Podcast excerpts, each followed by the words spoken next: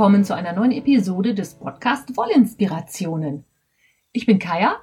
Ich habe einen Online-Wollshop, den ihr unter www.lanafilia.de erreichen könnt und ich hoste diese Podcast-Show.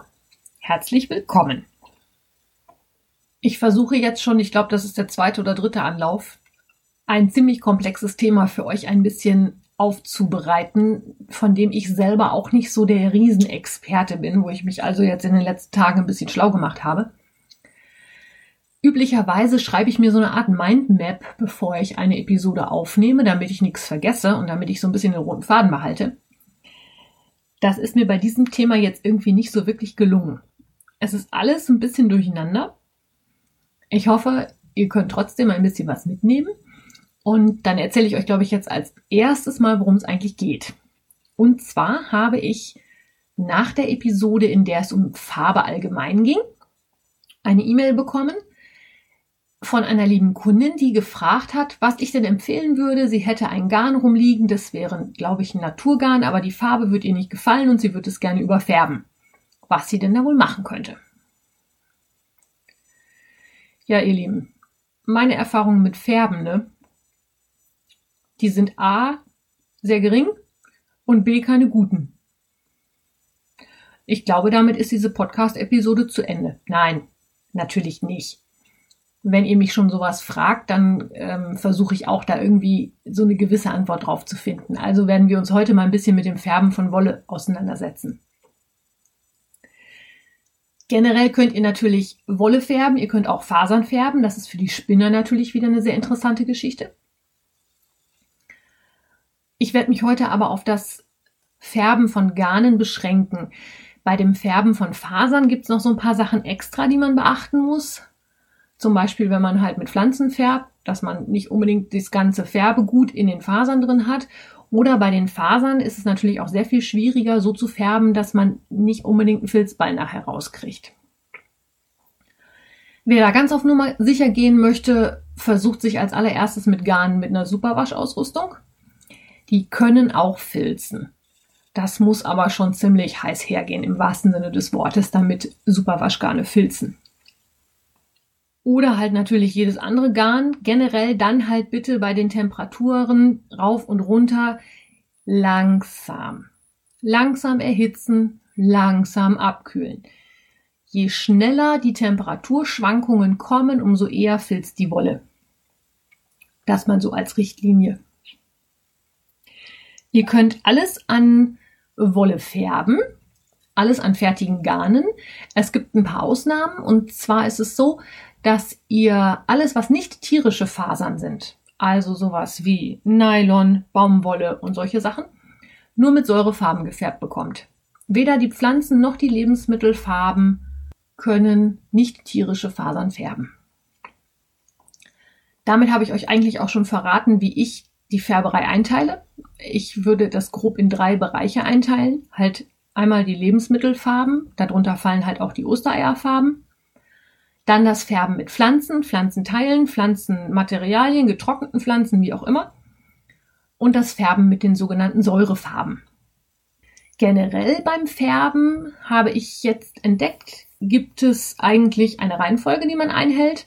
Es werden bestimmte Schritte durchgeführt. Manche kann man bei manchen Methoden auslassen, andere kann man zusammenfassen.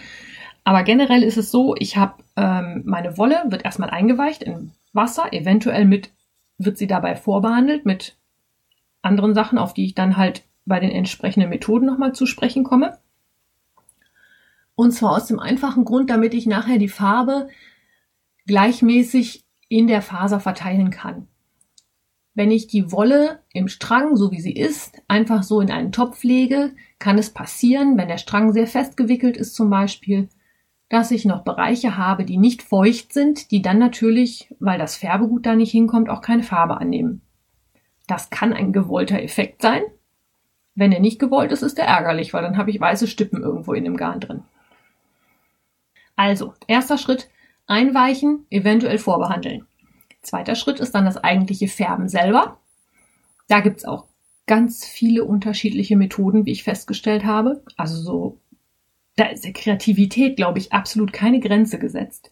Da könnt ihr euch echt austoben. wer das mal ausprobieren möchte, ich sag mal, ich glaube, ich habe es damals ausprobiert, mir hat es keinen Spaß gemacht, weil mir keiner erklärt hat, worauf ich achten muss. Und weil das Ergebnis auch definitiv nicht das war, was ich erwartet hatte. Aber gut. Also, einweichen, färben. Nach dem Färben wird fixiert. Das passiert durch Wärme. Deswegen war ja schon vorhin der Warnhinweis wegen des Filzens da. Färben und fixieren kann man, wenn man im Topf färbt zum Beispiel, in eins machen. Das ist ein so ein Punkt, wo diese beiden Schritte zusammengefasst werden können. Anschließend wird das, die gefärbte, das gefärbte Garn, die gefärbte Wolle. Mein Gott, ich habe heute echt Schwierigkeiten, das alles zu formulieren. Also anschließend wird das gefärbte Garn ausgewaschen und getrocknet und fertig ist die Kiste. Diese Schritte werden bei allen Färbeexperimenten und Färbemethoden, die ich euch heute vorstelle, in verschiedenster Weise durchgeführt. Manchmal werden sie halt zusammengefasst, manchmal werden sie hintereinander gemacht. Werdet ihr dann, gehe ich dann eigentlich bei den einzelnen Methoden nochmal drauf ein. Ein Satz vorweg noch zur Farb- und Lichtechtheit. Farb- und Lichtecht sind definitiv wohl nur die Säurefarben. Sowohl die Lebensmittel als auch die Pflanzenfarben können durch zu viel Waschen, zu viel Licht ausbleichen oder halt die Farbe kann auch irgendwann komplett verschwinden oder auch die Farbe kann sich verändern. Das hängt mit der Chemie der Farbstoffe zusammen. Ich könnte euch das jetzt chemisch, pharmazeutisch genau erklären. Ich glaube aber, da verzichte ich einfach mal drauf. Das äh, wäre jetzt Trivia-Wissen, das nicht unbedingt für die Praxis wichtig ist. So, starten möchte ich mit den Lebensmittelfarben oder auch den Ostereierfarben. Das ist jetzt taktisch und strategisch ein schlechter Zeitpunkt, sowas zu empfehlen, weil Ostern ist gerade gewesen. Und zwar so lange gewesen, dass ihr wahrscheinlich auch nicht mehr die Chance habt, auf dem Grabbeltisch die Ostereierfarben für einen Sonderpreis mitzunehmen. Das tut mir leid. Da muss man vielleicht mal im Internet gucken, ob man die irgendwo kaufen kann. Alle, die mit dem Gedanken spielen, das eventuell mal zu machen und auszuprobieren. Guckt mal nächstes Jahr kurz vor Ostern, kauft euch so ein paar Tütchen von den Farben, legt die euch an eine Seite und wenn es euch dann überkommt, könnt ihr damit sofort durchstarten. Das Färben mit den Lebensmittel- und Ostereierfarben ist in meinen Augen der einfachste Weg, das mal auszuprobieren. Es braucht wenig Equipment, es braucht wenig Vorbereitung. Die Farben sind relativ einfach zu bekommen, wenn denn gerade Ostern ist. Und es ist auch mit relativ wenig Aufwand zu betreiben. Also ihr braucht da jetzt nicht Spezialtöpfe, irgendwelche Sachen zum Anmischen von Farben, Pflanzenbestandteile oder solche Sachen. Das Färben mit den Ostereierfarben. Ihr könnt übrigens, also von den Ostereierfarben könnt ihr nehmen, was ihr wollt. Kaltfarben, Warmfarben, diese Flüssigfarben geht alles. Ihr könnt das auch miteinander mischen. Ihr könnt auch die Ostereier oder Lebensmittelfarbe mit den Säurefarben mischen. Also was mit Lebensmittelfarben gefärbt ist, kann mit Säure überfärbt werden und umgekehrt. Soll wohl ganz spannende Ergebnisse geben. Das funktioniert also auf jeden Fall.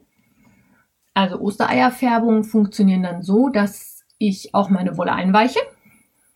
Idealerweise am Abend vorher, damit es wirklich schön durchfeuchten kann. Dann färbe ich mit den Ostereierfarben meine Wolle. Und je nachdem, ob ich Kalt- oder Warmfarben habe, bei den Kaltfarben muss ich anschließend die ganze Geschichte noch einmal warm machen. Dabei bitte darauf achten, langsam. Je schneller ich die Wolle rauf oder runter temperiere, umso größer ist die Gefahr, dass es filzt. Beim Abkühlen ist es eigentlich ziemlich einfach. Das lässt man einfach stehen und wartet, bis es von alleine irgendwann abgekühlt ist. Beim Erwärmen ist das halt so eine Sache. Da muss man ein bisschen Fingerspitzengefühl haben. Wie gesagt, die Superwaschgeschichte macht es ein bisschen leichter. Von dessen wegen probiert es halt einfach mal aus. Aber tendenziell würde ich es eher langsamer als zu schnell erhitzen. Also ich lege meine Ostereier, also Quatsch, meine Ostereierfarben, mein Garn in meinen Topf, gebe die Farbe da drauf und entweder ist es schon warm, wenn ich Warmfarben habe, oder ich mache es dann noch warm mit den Kaltfarben um es zu fixieren. Dann lasse ich die ganze Geschichte natürlich wieder abkühlen, wasche das dann aus und lasse es trocknen. Beim Auswaschen ist generell die Faustregel so lange spülen, bis wirklich keine Farbe mehr rauskommt, bis es ganz, ganz klar ist. Das Wasser, was dann aus der Wolle wieder rauskommt.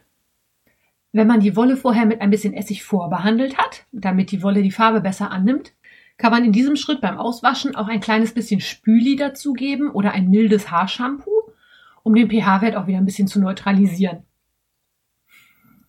Das ist das Vorgehen, wenn ich mit Ostereierfarben färben möchte. Kleine Anregung jetzt noch meinerseits. Wer das also wirklich unbedingt ausprobieren möchte, der kann vielleicht mal gucken, in den Backabteilungen der Supermärkte gibt es auch Lebensmittelfarbe.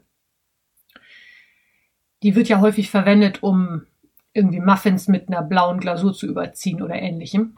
Ich habe es jetzt noch nirgendwo gelesen, aber ich könnte mir vorstellen, dass das auch funktioniert. Also wenn jemand jetzt ganz heiß aufs Färben ist und gerade keine Ostereierfarben mehr griffbereit sind, würde mich das interessieren, ob das auch funktioniert oder ob irgendjemand weiß, ob das funktioniert und ob jemand das schon mal ausprobiert hat.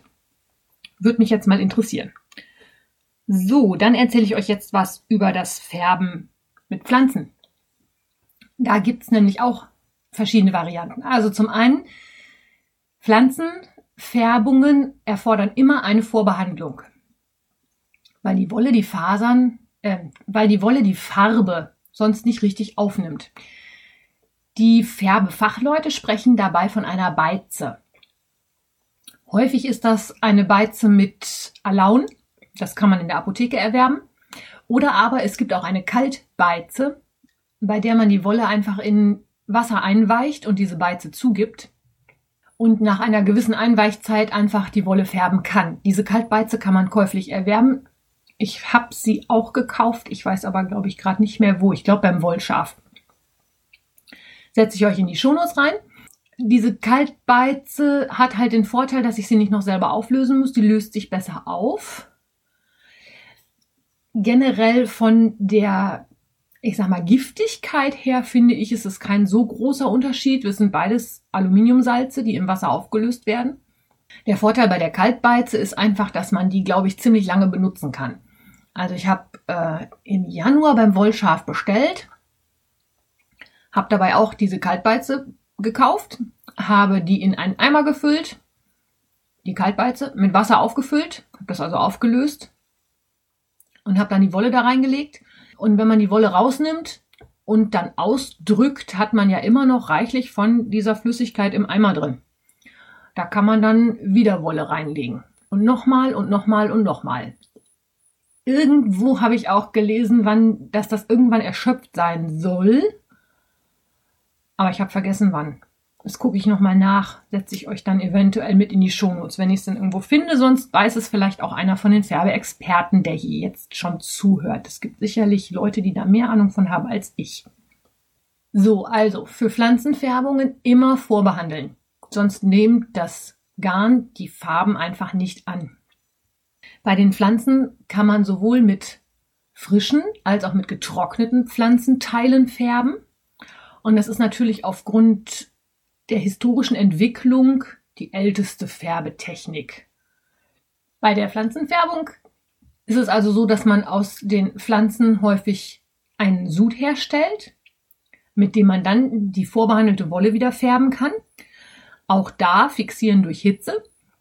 Auch da langsam erwärmen, langsam abkühlen. Diesen Farbsud Je nachdem, welche Farben ich verwende, werden die unterschiedlich hergestellt. Das kann man dann zu den entsprechenden Färbepflanzen immer noch mal nachlesen.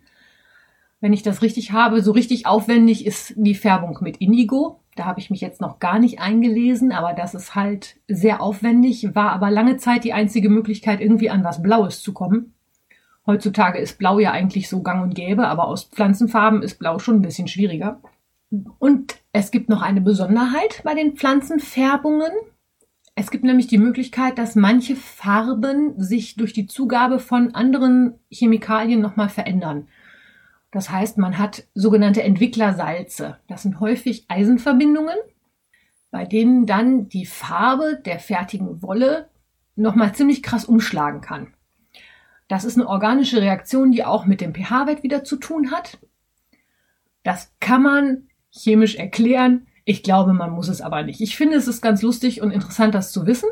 Und es ist auch ein super Effekt, wenn man halt wirklich ein grünes Garn in einem Topf hat und da was zugibt und auf einmal ist es gelb oder rot. Gibt's alles, wenn ich das richtig gelesen habe. Das, was ich bis jetzt beschrieben habe mit den Pflanzenfarben, ist halt auch eine ganz ordinäre Topf- oder auch Backofenfärbung. Ich sag mal, eine Topffärbung macht sich da wahrscheinlich am sinnigsten. Da wir aber mit Alaun und anderen Schwermetallen hantieren, möchte ich hier bitte auch vorweg schicken, dass die Töpfe, die ihr für die Pflanzenfärbung verwendet, bitte definitiv nicht mehr für die Herstellung von Lebensmitteln verwendet werden. Nehmt euch bitte einen alten Topf, den ihr ausrangiert, der nicht mehr für Lebensmittel geeignet ist, weil zu klein, zu groß, zu alt, zu was auch immer. Diese Schwermetalle können die Töpfe angreifen und dadurch kann es passieren, dass aus den Töpfen wiederum weitere Schwermetalle in euer Essen geht. Das will keiner, also lassen wir das. Selbiges gilt übrigens auch für die Säurefarben. Die Säurefarben sind sehr aggressiv. Da sage ich dann nachher noch mal ein bisschen mehr dazu, wenn ich dazu komme, als nächstes nämlich. Aber auch da bitte keine Sachen verwenden, die nochmal wieder für die Herstellung von Lebensmitteln benutzt werden sollen. Ich persönlich finde bei den Pflanzenfarben noch etwas ganz, ganz spannend, und zwar sind das die sogenannten Solarfärbungen. Eine Solarfärbung ist oder funktioniert folgendermaßen. Ich nehme mir ein relativ großes Glas, also zum Beispiel so ein 1 Liter Spreewaldgurkenglas, fülle das mit meiner Pflanze auf, mit der ich färben möchte diese Pflanze kann halt getrocknet oder frisch sein. Bei frischen Pflanzen empfiehlt es sich auch, die ordentlich klein zu machen. Nur nicht zu klein, sonst hat man nachher so viele Fitzel im Garn drin. Das ist dann auch nicht schön. Man kann dem ein bisschen vorbeugen, indem man die Wolle oder das, die Färbpflanze in einen Seidenstrumpf steckt. Hat aber wieder den Nachteil, dass sich dadurch das Färbegut und die Färbung nicht so gleichmäßig nachher im Glas verteilt. Hat alles Vor- und Nachteile, muss man alles mal ausprobieren. Jedenfalls fülle ich also meine Färbpflanze in mein Glas, gieße das mit heißem Wasser auf. Dadurch, dass ich das mit heißem Wasser aufgieße, lösen sich die Farbstoffe besser aus der Pflanze. Jetzt lasse ich die ganze Geschichte aber wieder abkühlen und komme nicht auf die Idee, meine eingeweichte Wolle sofort aus dem kalten, eingeweichten in das heiße Glas zu tun, weil wir dann wieder die Filzgeschichte haben, sondern lasst es erstmal schön abkühlen. Also Stündchen stehen lassen. Nehme also dann meine Wolle, eventuell aus meiner Kaltbeize oder ich gebe nachher noch ein bisschen Alaun mit ins Glas, geht auch. Packe die in das Glas rein, fülle das Glas mit oben hin mit Wasser auf, mach's zu und dann stelle ich es in die Sonne. Irgendwo draußen, wo es richtig Licht kriegt. Drinnen auf die Fensterbank geht auch. Habe ich mir sagen lassen. Mach ich aber nicht. Ich habe nämlich Katzen. Und wenn die dir so ein Glas mit so einer Färbung mal irgendwie in den, auf den Fußboden geschmissen haben, brauche ich nicht. Und es ist auch so, diese Gläser entwickeln durch die Wärme der Sonne auch Überdruck. Es kann also auch mal sein, dass so ein Glas aufgeht. Die Schweinerei möchte ich nur auch nicht im Wohnzimmer haben. Also ich habe es draußen auf der Terrasse stehen, an einem Plätzchen, wo die Gläser relativ geschützt sind. Oder das Glas, es ist im Moment nur eins. Also wo das Glas geschützt ist, aber ordentlich, ordentlich Sonne abkriegt. So. Und dann vergessen wir dieses Glas einfach mal. So für ungefähr 14 Tage. Man kann zwischendurch mal gucken, wie es so aussieht. Es gibt Solarfärbungen, die sind nach drei oder fünf Tagen fertig. Es gibt welche, die brauchen länger. Das kann man einfach nur optisch gucken. Wenn sich die Farbe nicht mehr verändert, dann ist es fertig. Es hängt halt das Ergebnis ganz ungemein davon ab, was für Pflanzen ich natürlich drin habe, in welcher Qualität und auch in welcher Menge. Ist eigentlich ganz klar, wenn ich wenig Pflanzenmaterial im Glas habe, gibt es wenig Farbstoff und dann ist es egal, wie lange ich das Glas in der Sonne stehen lasse, wo kein Farbstoff ist, kann keiner auf die Wolle ziehen. Fertig. Wenn ich also sehe, die Wolle verändert sich nicht mehr, dann nehme ich das Ganze raus. Auch hier spülen, trocknen, fertig. Das Interessante an diesen Solarfärbungen ist halt wirklich, dass das relativ ohne große Schweinerei zu machen ist. Das ist das, was mich noch so ein bisschen an den Säurefarben schreckt. Ich fürchte aber, nachdem ich jetzt so aufwendig für Färbungen recherchiert habe und heute Morgen auch eine Solarfärbung mit Frauenmantel angesetzt habe, werde ich jetzt um dieses Bestellen von Säurefarben doch nicht drumherum kommen. Es hat mich irgendwie doch gepackt. Obwohl ich ja immer gesagt habe, nee, Färben ist nichts für mich, macht keinen Spaß, ist doof, ist Kleckerei. Ihr seid schuld. Aber wir sind hier ja bei den Vollinspirationen und demzufolge probieren wir halt immer mal wieder was Neues aus. Ich halte euch auf dem Laufenden, auch was die Solarfärbung angeht, die ich jetzt angesetzt habe. Ich habe Frauenmantel genommen aus dem einfachen Grund, A, ich habe ihn reichlich im Vorgarten. Das heißt, ich habe da vorhin mal ein bisschen was rausgeplündert. Und B, es soll ein relativ schönes Gelb-Grün werden. Das ist natürlich auch wieder so ein schöner Farbton, auf den ich stehe. Die Pflanzenfarben kommen mir persönlich sowieso sehr entgegen, weil es häufig sehr warme Farbtöne sind. Und das hatten wir ja schon in der Farbenepisode. Ich bin ja so der warme Farben zu mir Typ. Ich brauche ja kein Pink. Ich bin da eher der Orange-Mensch. Was die Pflanzenfarben angeht, kann es wohl sein, dass ich im Laufe des Sommers da noch einiges an Experimenten machen werde, weil nämlich die Yggdrasil 82, die ja hier in der Nähe wohnt, auch sehr großes Interesse daran bekundet hat, sowas mal auszuprobieren. Wir werden mal sehen, ob wir irgendwie einen Termin finden, dass wir mal zusammen sowas ausprobieren können. Dann werden wir eine ausführliche Podcast-Folge dazu machen. Ihr dürft gespannt sein. Ich bin's auch. So, und als letzte Variante des Färbens möchte ich euch gerne noch das Färben mit Säurefarben vorstellen. Säurefarben, wie der Name schon sagt, da spielt Säure eine Rolle und zwar häufig wird benutzt oder eigentlich fast immer Essigsäure. Also handelsüblich Essigessenz. Das hat zur Folge, dass wir so ein bisschen mehr Aufwand betreiben müssen, was die Gerätschaft angeht, die ihr braucht den Topf, den ihr braucht, wenn ihr im Topf färben möchtet oder auch wahlweise, wenn ihr im Backofen, im Backblech färben möchtet oder ähnliches. Durch die Säure können sich aus diesen Gerätschaften Schwermetalle rauslösen, die dann anschließend wieder von diesen Gerätschaften abgegeben werden. Das heißt, bitte, bitte, bitte die Sachen, die ihr fürs Färben benutzt, nicht mehr für die Herstellung von Lebensmitteln benutzen. Essigessenz ist eine Säure, Aufpassen bitte, dass ihr die nicht in die Augen bekommt. Handschuhe tragen empfehle ich sowieso.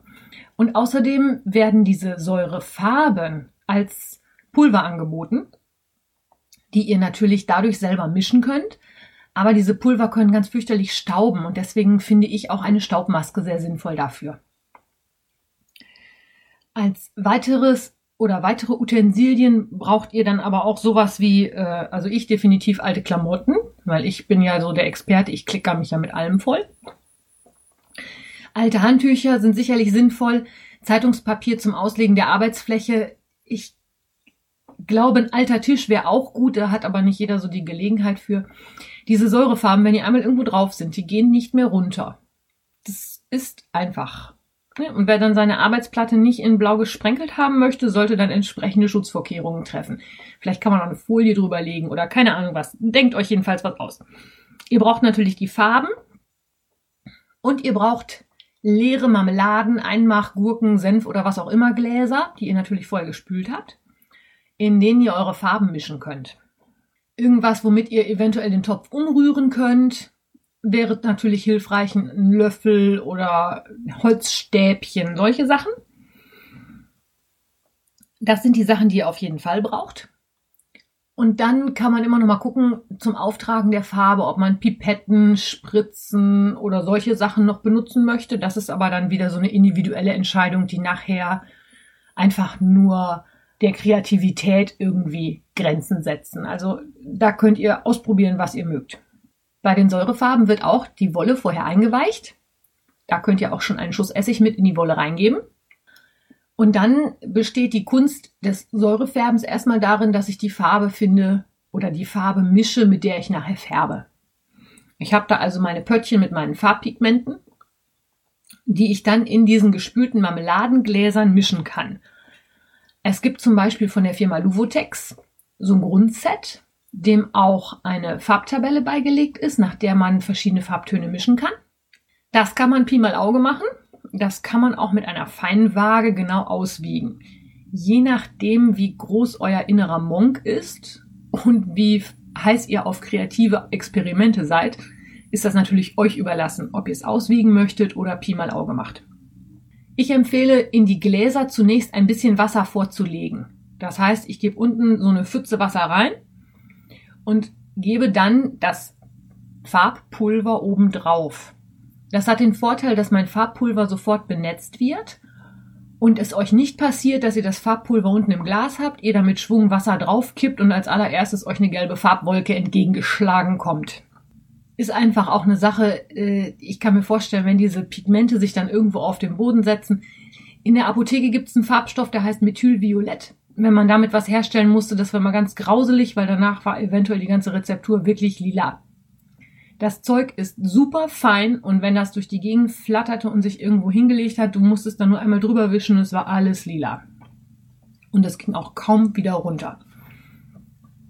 Und ich kann mir vorstellen, dass das mit den Farbpigmenten für die Säurefarben sehr ähnlich passieren kann. Deswegen ist der Hinweis, erst das Wasser da rein, dann die Farbpigmente oben drauf. Jetzt gibt es bei den Säurefarben eine Besonderheit. Die Säurefarben färbe ich auch im Topf. Das heißt, ich gebe in meinen Topf mehr oder weniger Wasser und gebe anschließend diese angerührte Farbe mit in den Topf hinein und die Farbpigmente werden in die Wolle hineingesaugt. Und zwar so lange, bis die Farbpigmente weg sind. Das heißt, das Wasser oder die Flüssigkeit, in der meine Wolle nachher schwimmt, ist im Idealfall schon fast wieder klar. Das funktioniert natürlich nur, wenn man nicht wirklich viel, viel, viel, viel, viel zu viel Farbe nimmt. Es gibt da so eine Richtlinie. Ich meine, ich habe gelesen, zwei Gramm Pulver von den Färbepulvern auf 100 Gramm Wolle. Wenn ich jetzt natürlich 10 Gramm nehme, kriege ich das Wasser im Leben nicht wieder klar, aber diese Farben kosten natürlich auch ein bisschen Geld. Da möchte man auch ein bisschen sparsam mit umgehen. Also es ist so, man kann halt wirklich hingehen und den Strang in den Topf legen, dass der quasi nur halb bedeckt ist. Dann so ein bisschen von der Farblösung in das Wasser reingeben und der Strang färbt sich wirklich nur in der Hälfte, die unten auch vom Wasser bedeckt ist. Und irgendwann ist die Flüssigkeit im Topf wieder klar und die ganze Farbe ist in die Wolle gezogen. Das ist schon mal ein guter Hinweis darauf, wenn man verschiedene Färbungen kombinieren möchte. Man kann dann nämlich hingehen und äh, die eine Hälfte des Strangs in der einen und die andere Hälfte dann nachher, wenn man den Strang umgedreht hat, in einer anderen Farbe färben. Oder man kann in die obere Hälfte dann anschließend mit einer Pipette oder einer Spritze eine andere Farbe reinsetzen. Da sind, glaube ich, der Kreativität absolut keine Grenzen gesetzt. Man kann das auch sprenkeln sicherlich. Man kann auf Blechen, wenn man die ganze, die Wolle als Strang so geschlängelt auf ein Blech legt, kann man sicherlich auch tolle Farbverläufe färben. Das geht alles. Da muss man einfach sich auch mal ein bisschen schlau machen. Ich habe mich jetzt heute Morgen schlau gemacht. Ich habe ziemlich viele Videos geguckt. Ich werde euch ein oder zwei davon verlinken, die ich relativ aufschlussreich fand. Und ja, wenn das Wasser dann also wieder klar ist und die Pigmente alle in die Wolle eingezogen sind, könnt ihr also mit der nächsten Farbe quasi weitermachen. Das heißt, die Farben mischen sich dann zwar auf der Wolle, aber nicht unbedingt in dem Topf. Wenn ich dann meine Wolle so mit Farbe behandelt habe, dass ich sage, ja, so gefällt mir die, muss ich natürlich bei den Säurefarben auch wieder den Schritt des Fixierens machen. Das heißt, im Topf entweder, dass ich es auch warm mache und eine gewisse Zeit stehen lasse. Oder aber wahlweise, dass ich es in die Mikrowelle gebe oder in den Backofen. Wobei ich zu den Backofenfärbungen jetzt nicht so viel gefunden habe. Aber auch da gibt es verschiedene Möglichkeiten. Man kann das auch zum Beispiel ähm, direkt auch in ein großes Glas. Ich habe äh, bei ach, in irgendeinem Podcast, ich glaube, es war beim Wollkanal, gehört, dass man Farbreste zum Beispiel so super aufbrauchen kann, dass man die Farbreste in den Gläsern nämlich einfach mit Fasern auffüllt und mit Flüssigkeit und das dann für eine gewisse Zeit in den Backofen schiebt. Und diese Farbreste sich dann auf die Fasern setzen und man die Fasern dann irgendwie zum Einkadieren, Spinnen oder was auch immer nehmen kann. Und im Backofen ist es ja auch nicht so, dass die Temperatur von jetzt auf gleich so hoch geht, wie das auf dem, auf dem Herd wäre, sodass wir auch da die Fasern nicht verfilzen. Hoffe ich jedenfalls mal. Ich bin gespannt. Ja, nach dem Fixieren wird das Ganze wieder ausgespült. Hier bitte auf jeden Fall Spüli mit dabei nehmen oder ein bisschen Shampoo oder ähnliches, damit wir den Essig neutralisieren. Das tut der Wolle gut. Die wird dann nämlich auch wieder ein bisschen weicher. Und dann natürlich auch ausspülen und trocknen lassen. Säurefarben sind licht- und farbecht. Das heißt, die bleichen nicht aus, die waschen sich nicht aus. Ihr könnt aber natürlich trotzdem hingehen, wenn euch ein Strang, so wie er nachher aus der Färbung kommt, nicht doch nicht gefällt, das auch wieder überfärben. Der Kreativität sind da absolut keine Grenzen gesetzt. Und wie schon gesagt, ich fürchte, ich muss mich da jetzt auch mal dran machen. Ja, meine Erfahrung mit Ostereierfarben wollte ich euch noch gerade schildern. Das war nämlich mal auf einem Wollwochenende, da waren wir an der Nordsee. Da haben wir auch mit Ostereierfarben gefärbt. Ich persönlich fand das nicht so schön, weil es auch nicht meine Farben waren. Diese Lebensmittelfarben sind häufig ja rosa, blau, quietschgelb. Das hat mir nicht so gut gefallen und ich fand die Wolle war auch danach sehr hart um es mal platt zu sagen. Aber das kann auch natürlich daran liegen, dass wir das nicht mit Spüli nochmal ausgespült haben, sondern nur mit Essig vorbehandelt haben. Wäre dann vielleicht nicht passiert, wenn ich den Trick gewusst hätte. Und ja, ich hoffe, ich habe euch jetzt nicht allzu viel konfuses Durcheinander erzählt. Ich würde mich freuen, wenn ihr Videos, Blogs oder ähnliche Tipps für mich habt, weil ich jetzt glaube ich doch dann, wie gesagt, mal so ein bisschen einsteigen werde. Ich habe keinen Garn hier liegen, ich habe Fasern hier liegen, weil ich das fürs Spinnen auch total toll finde. Und weil ja auch die Tour de Vlies vor der Tür steht, würde es sich anbieten, dass ich da demnächst doch nochmal versuche, ein bisschen was zu färben. Dann kann ich das nämlich bei der Tour de Vlies gleich verspinnen. Für diejenigen, die es nicht kennen, Tour de Vlies ist eine Veranstaltung bei Revelry. Und zwar läuft das parallel zur Tour de France, die ist im Juli dieses Jahr. Und zwar ist es so, dass in den drei Wochen, wo die äh, Radfahrer durch Frankreich fahren, bei Revelry in verschiedenen Gruppen ganz, ganz viele Spinner auch einfach nur spinnen. Sich Herausforderungen stellen, jeden Tag spinnen. Es geht einfach nur wieder mal wie immer bei dem wie immer oder ganz oft bei Revelry darum, sich selber herauszufordern und gemeinsam was zu werkeln.